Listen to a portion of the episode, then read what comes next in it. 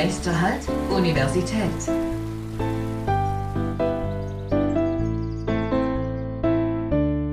b Podcast. Um was es eigentlich geht, ist wieder äh, eine Kurzübersicht, weil doch ein bisschen eine Kakophonie da ist, was von, von Seiten der Politik, aber auch zum Teil von verschiedenen Repräsentanten und Funktionsträgern dann halt ähm, mitgeteilt wird. So, wie kommt nun das Virus in die Zelle? Und natürlich es kommt ja auch immer die Frage, wieso reagieren unterschiedliche Menschen auch unterschiedlich stark. Zum Teil haben sie Symptome, zum Teil haben sie gar keine Symptome. Ähm, wenn sie Symptome haben, gibt es Unterschiede von relativ transient, übergänglich, bis zu schwerwiegende Symptome, bis zu Hospitalisierung, bis zu Intensivstation oder halt im schlimmsten Fall, dass sie auch versterben. Und das spielt auch wieder eine gewisse Zeit, der Zeitrahmen eine Rolle und die Quantität der Viren, wie, sie schnell, wie schnell sie sich quasi im Körper und in der Zelle etablieren können. Und ein ganz wichtiger Punkt dabei ist tatsächlich dieses sogenannte Angiotensin Converting Enzyme. Das heißt, auch dieses Gen, was für verschiedene, auch verschiedene Proteine ähm, für ein bestimmtes Protein äh, kodiert, kann in Menschen unterschiedlich vorhanden sein. Und wenn wir mal hier sehen, diesen sogenannten Wildtyp, der hat alle quasi die grün gezeichneten Marker, alle Aminosäuren vorhanden, die es dem SARS-CoV-2 ja, ermöglichen, gut an die Oberfläche dieser Endothelzelle oder Epithelzelle zu binden. Also von einer Epithelzelle reden wir dann in einem Lungengewebe. Bei der Endothelzelle ist auch vor allem der Glomerulus, das heißt die obere Niere, betroffen. Wenn es nun verschiedene Arten von ACE-Varianten gibt, da sehen wir auch diejenigen, die mit einem roten Kreuz versehen sind, die haben schlechte Bindungsqualitäten für den SARS-CoV 2-Virus, für das Spike-Protein. Und natürlich, je schlechter ein SARS-CoV-2-Protein an das ACE binden kann, desto geringer ist die Wahrscheinlichkeit über eine bestimmte Zeit hinweg, dass tatsächlich dieses Spike-Protein binden und zweitens auch dann der gesamte Virus in die Zelle eindringen kann. Entsprechend gibt es natürlich eine hohe Variabilität, wie stark, wenn jemand infiziert ist oder exponiert ist, wie stark tatsächlich diese Infektionen fortschreiten und ob überhaupt eine Infektion tatsächlich in einem höheren Maße stattfindet.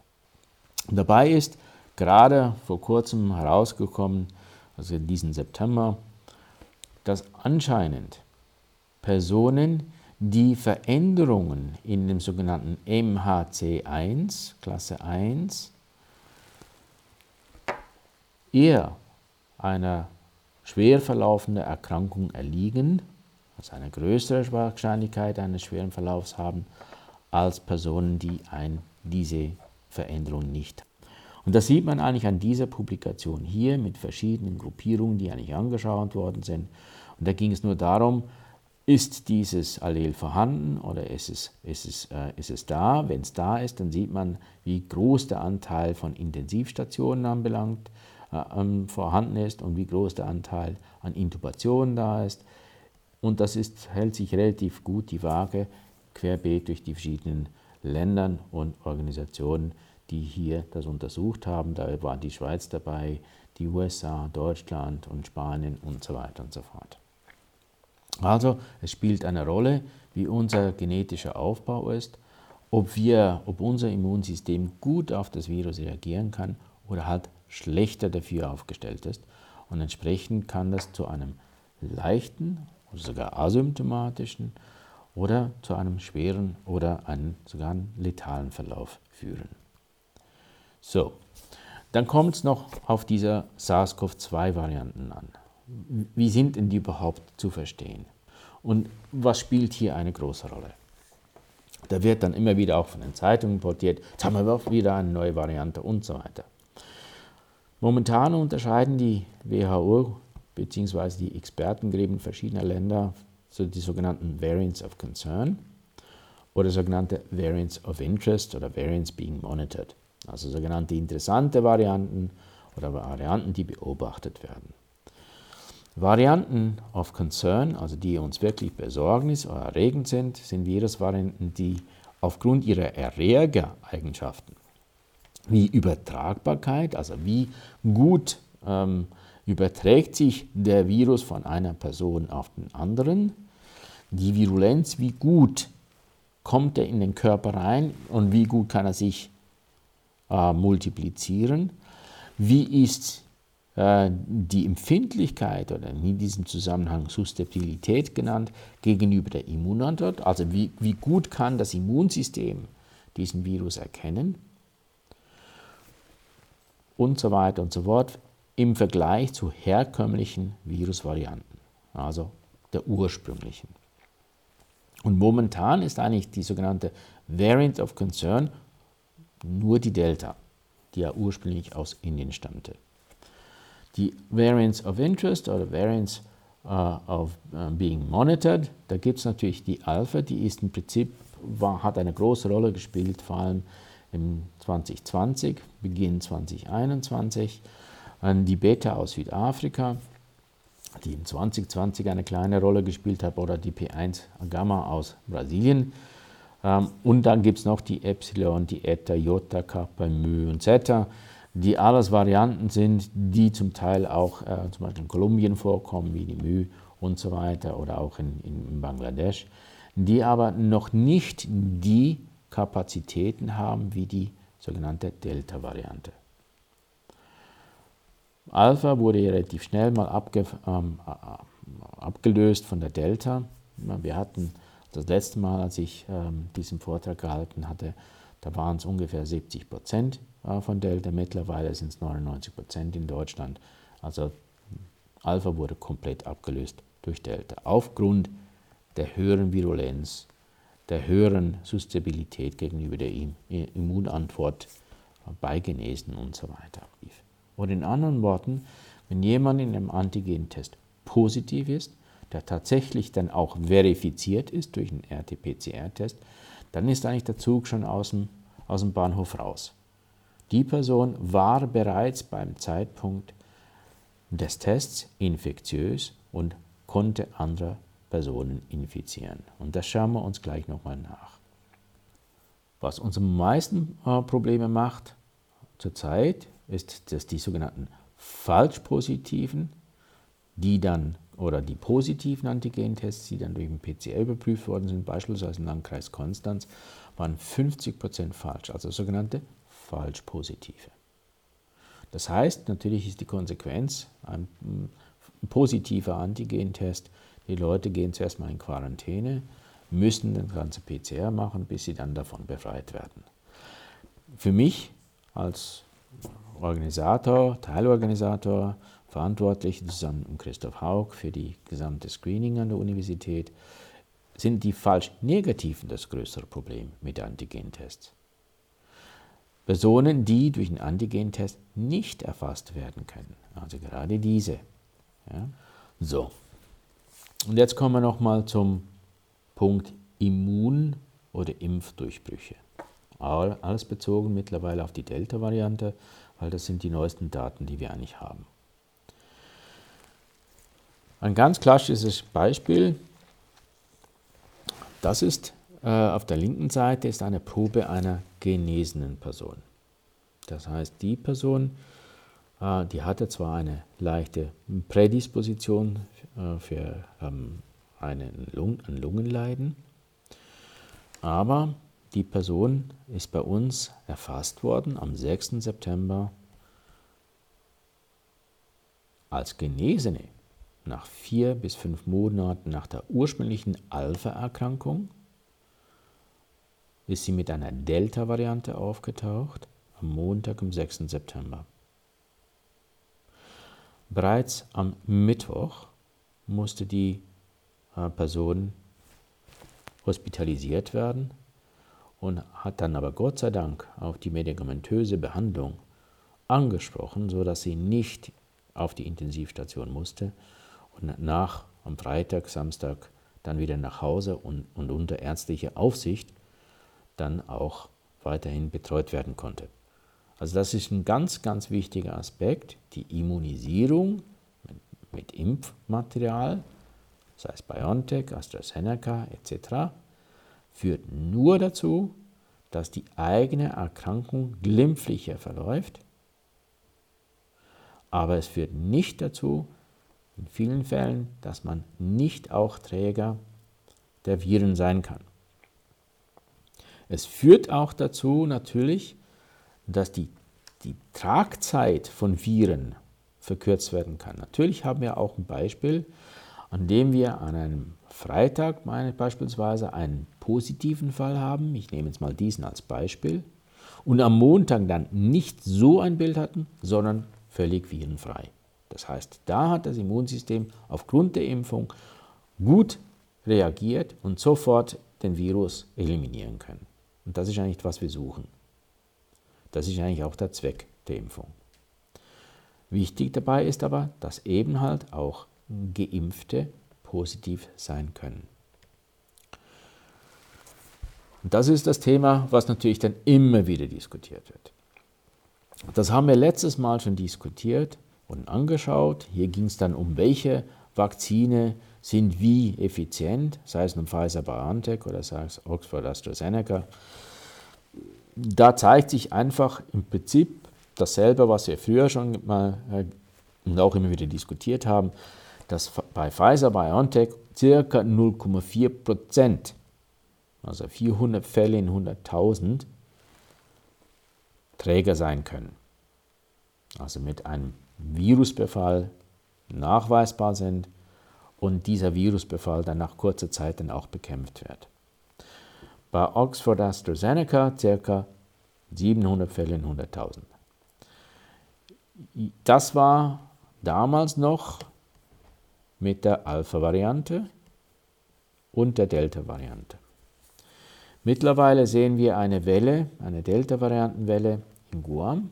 Das ist, sind Daten von, von vorgestern. Und da sehen wir tatsächlich, 45 Prozent der routinemäßig getesteten SARS-CoV-2 sind positiv, trotz zweifacher Impfung und nahezu 90 Prozent BioNTech durch Impfung in der Bevölkerung. Was bedeutet das? Dass trotz einer massiven Impfsituation in Guam mit 90 Prozent durch Impfung immer noch ein großer Teil kurzfristig infiziert werden kann. Und das bedeutet natürlich ein großes Risiko für Personen, die sich nicht impfen können. Jetzt haben wir gerade äh, die, die Impfung, ähm, Entschuldigung, jetzt haben wir gerade die Impfung eigentlich angesprochen. Was bedeutet Impfung? Impfung bedeutet, dass ich äh, eine Person mit einem Impfstoff immunisiere, sodass das Immunsystem diese Viren erkennen kann. Es gibt aber Personen, beispielsweise Krebs, an Krebs erkranken oder an Autoimmunerkrankten, äh, an Autoimmunreaktionen erkranken, die können nicht gut immunisiert werden oder können überhaupt nicht immunisiert werden, weil ihr Immunsystem ähm, nicht gut oder nicht effizient reagiert.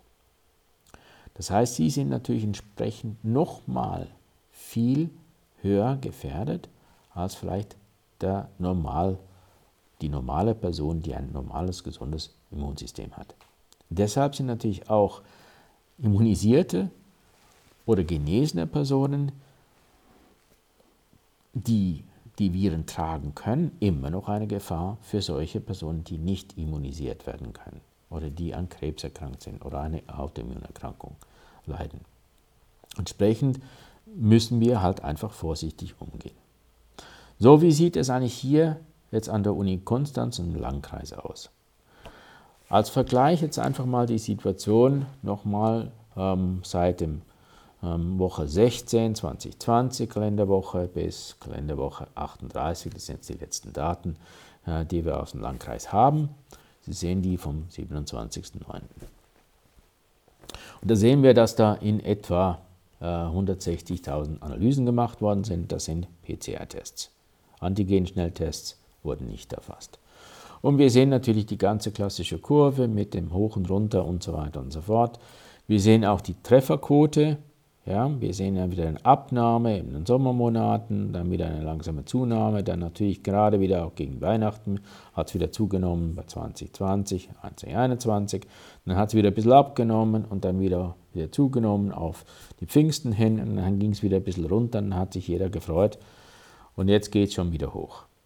Und wenn man, wenn man diese Zahlen sagt, ja, jetzt geht er wieder runter, ist alles wieder gut. Das ist es nicht.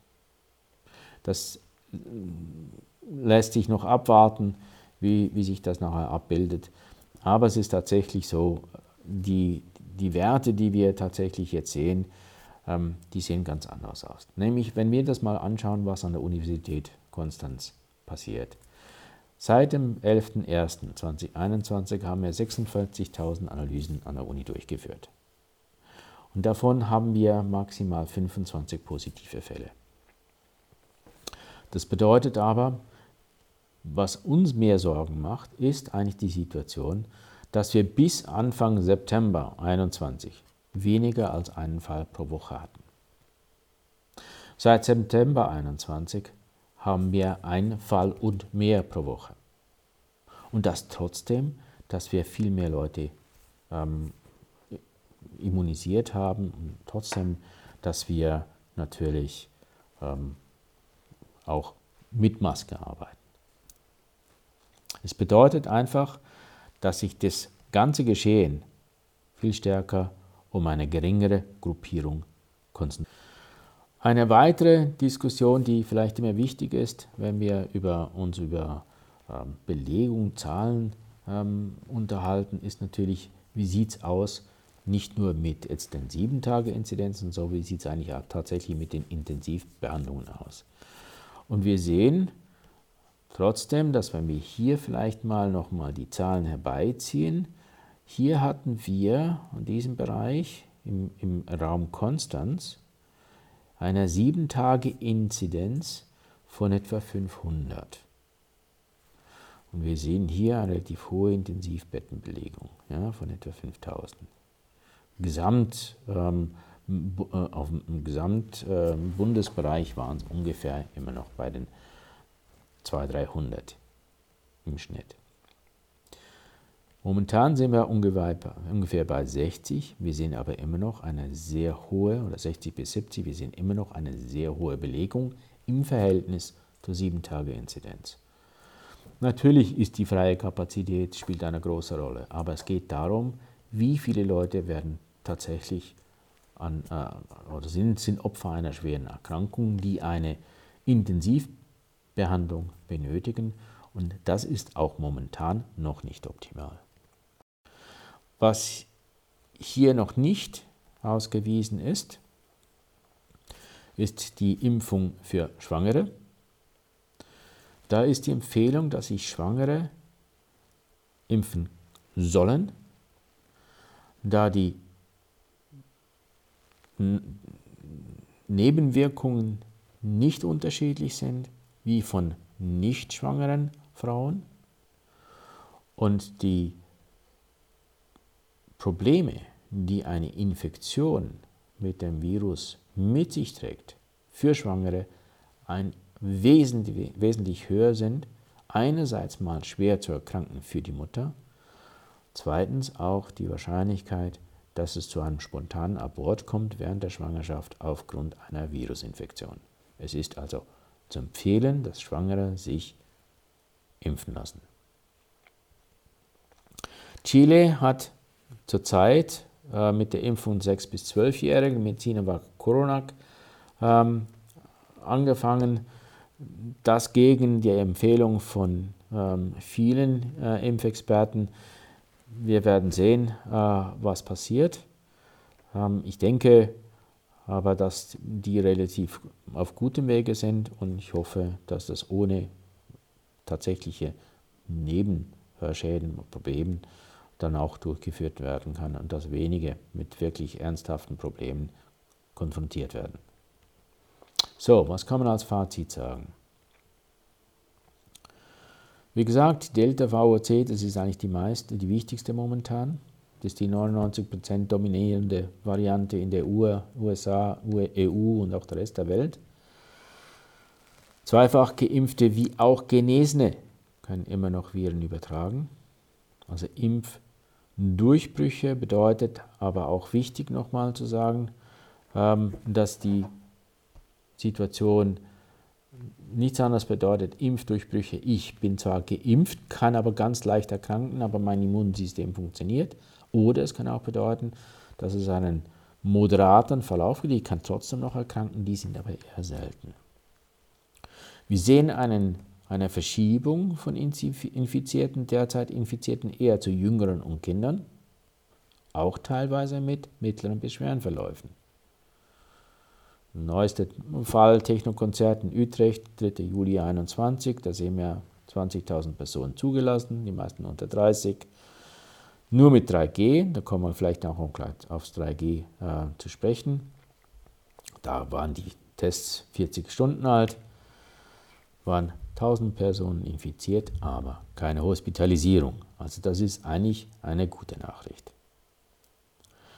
Was wir aber auch sehen, es werden vermehrt Hospitalisierung und Todesfälle trotz zweifacher Impfung, beispielsweise AstraZeneca, verzeichnet. Das sind Daten aus England aus dem Juli. Da sehen wir halt immer noch, auch natürlich hier ist ein großer Teil der Durchimpfung ist noch nicht erfolgt und vor allem auch ältere Personen sind hiervon betroffen. Fazit 2, zweifach geimpfte sind, wie gesagt, mit wenigen Ausnahmen von einem schwerwiegenden Verlauf bei einer Neuansteckung geschützt. Es gibt leichte Symptome oder gar ein asymptomatischer Verlauf, können aber ansteckend sein während der ersten 24 bis 48 Stunden. Ungeimpfte haben eine hohe Wahrscheinlichkeit, eine Infektion besonders äh, zu unterliegen Besonders betroffen sind momentan die drei, klein, weniger als 30 und 30 bis 50-Jährige. Die schwerwiegenden Verläufe, moderat bis schwerwiegenden Verläufe sind aufgrund der Delta-Variante, die vorherrscht, erhöht.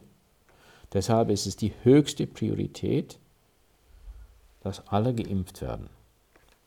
Oft begleitet mit einem gleichzeitigen Screening über PCR, damit wir einen Lockdown verhindern können und damit wir möglichst auch die Mitarbeiter, Mitarbeiterinnen oder die Mitbewohnerinnen und Mitbewohner schützen können, die sich einfach nicht impfen lassen können.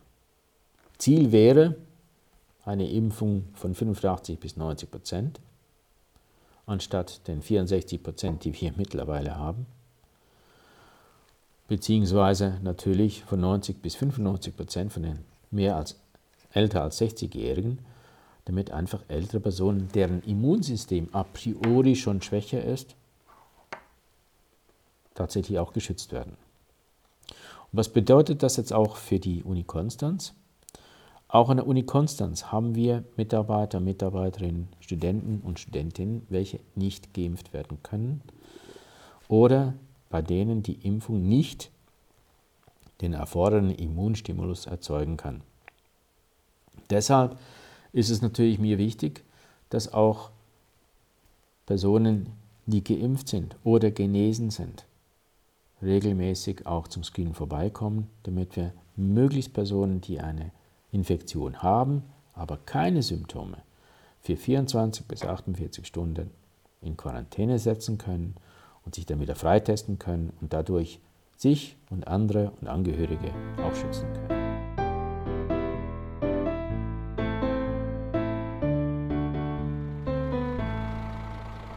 Endhaltestelle. Wir bitten alle Fahrgäste auszusteigen.